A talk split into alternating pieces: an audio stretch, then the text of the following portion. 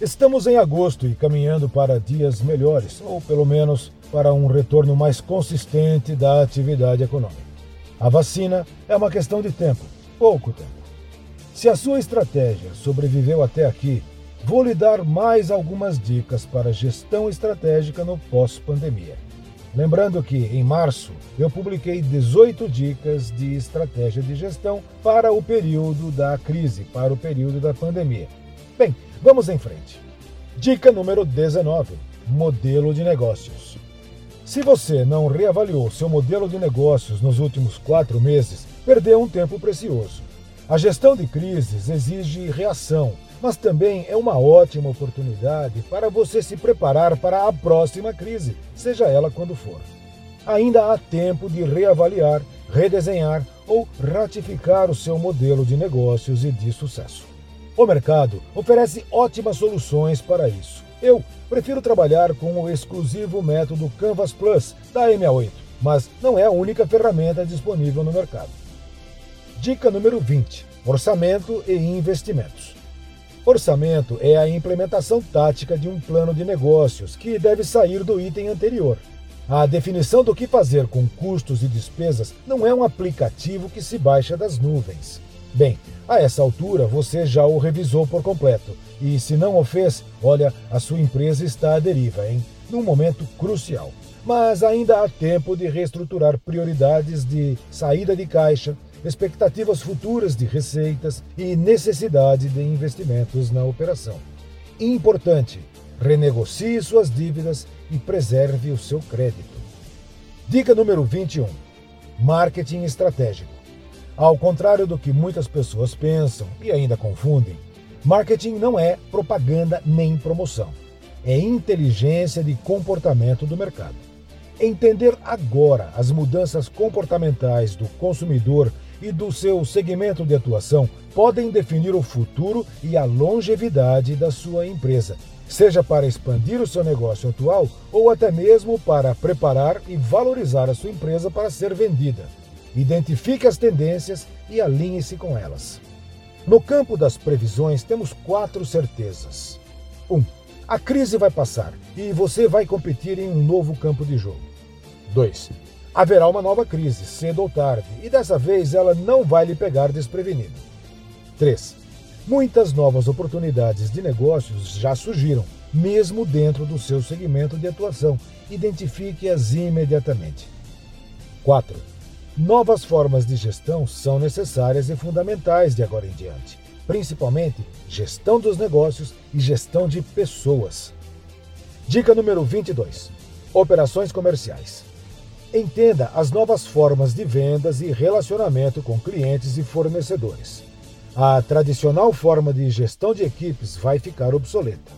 Antecipe essa tendência. Revise seus processos de operações comerciais e o relacionamento com seus fornecedores, canal de distribuição, clientes e sistemas de financiamento de vendas. Mas atenção, a fidelidade de cliente não mais existirá. Considere ser um agente importante no marketplace. Reveja métodos de estabelecimento de objetivos, cobrança de resultados, produtividade e sistemas meritocráticos de reconhecimento e motivação. Dica número 23. Comunique-se com a comunidade. Você já ouviu falar em ESG? É uma sigla em inglês para ações de sustentabilidade, responsabilidade ambiental, social e governança corporativa. Enquadre ou reenquadre a sua empresa nas ações sociais e saiba comunicar isso. Comprometa-se com as causas ambientais e abrace as causas de diversidade e respeito às pessoas, seja em que circunstância for. Mas atenção, essa é uma mega tendência muito importante. Em todos os casos, atue sempre por propósito e não por propaganda ou publicidade. Saiba comunicar o seu propósito. Dica número 24. A cadeia de valor mudou. A forma de fazer negócios muda radicalmente de agora em diante. A facilidade da comunicação e onipresença digital colocam muito mais poder nas mãos do mercado. Fortaleça o relacionamento com fornecedores e com sua cadeia de distribuição.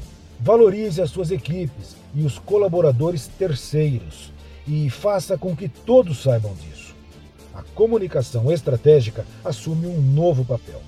Então, de agora em diante, ganham mais importância na gestão os seguintes temas: criação de uma área específica e permanente para gestão de crises, comunicação corporativa estratégica e profissional. Olha, não há mais espaço para aprendizado pelo método da tentativa e erro. Inteligência de mercado comportamental, não só quantitativa. Novos métodos de avaliação de desempenho e reconhecimento meritocrático. Valorize quem sempre esteve ao seu lado, mas saiba reter essas pessoas. Olha, estar ao seu lado também passa por dar resultados, nem que a sua empresa seja uma empresa beneficente. Dica número 25. Avalie o moral da sua equipe. O período da pandemia trouxe insegurança, sensações ambíguas de fracasso e sucesso, um novo estresse desconhecido e pode até ter gerado uma bomba relógio comportamental. Faça um estudo sobre o real clima organizacional da sua empresa e não se iluda com promessas de recompensas periódicas. Fuja de ferramentas engessadas de avaliação do ambiente de trabalho, aquelas que lhe dão prêmios e certificados pomposos. Cada caso é um caso, cada empresa é uma empresa. Dica número 26. Saiba dimensionar e dosar a potência corporativa da sua empresa. As últimas três pesquisas nacionais sobre clima organizacional conduzidas pela EMA8 e pelo portal Pensamento Corporativo, indicaram que 90% das empresas e equipes possuem situações submersas que não são diagnosticadas facilmente. Assédio moral, bullying, traição, fofoca, agendas ocultas, preferências e diferenças pessoais e, principalmente, falta de confiança nas pessoas drenam a capacidade da organização para empreender e inovar. Então, faça um diagnóstico, um plano de ação e um monitoramento muito bem feitos com critério e profissionalismo. Cuide do clima organizacional na sua empresa.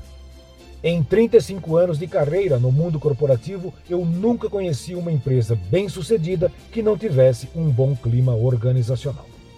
Olha, tem muito mais dicas de gestão e você as encontra no portal Pensamento Corporativo. Eu sou Orlando Merluzzi, conselheiro, consultor e palestrante sobre gestão de equipes, produtividade e os impactos das novas tecnologias na gestão. Eu também estou no portal Pensamento Corporativo e no YouTube com a série Valor para a sua empresa. Um abraço e bons negócios.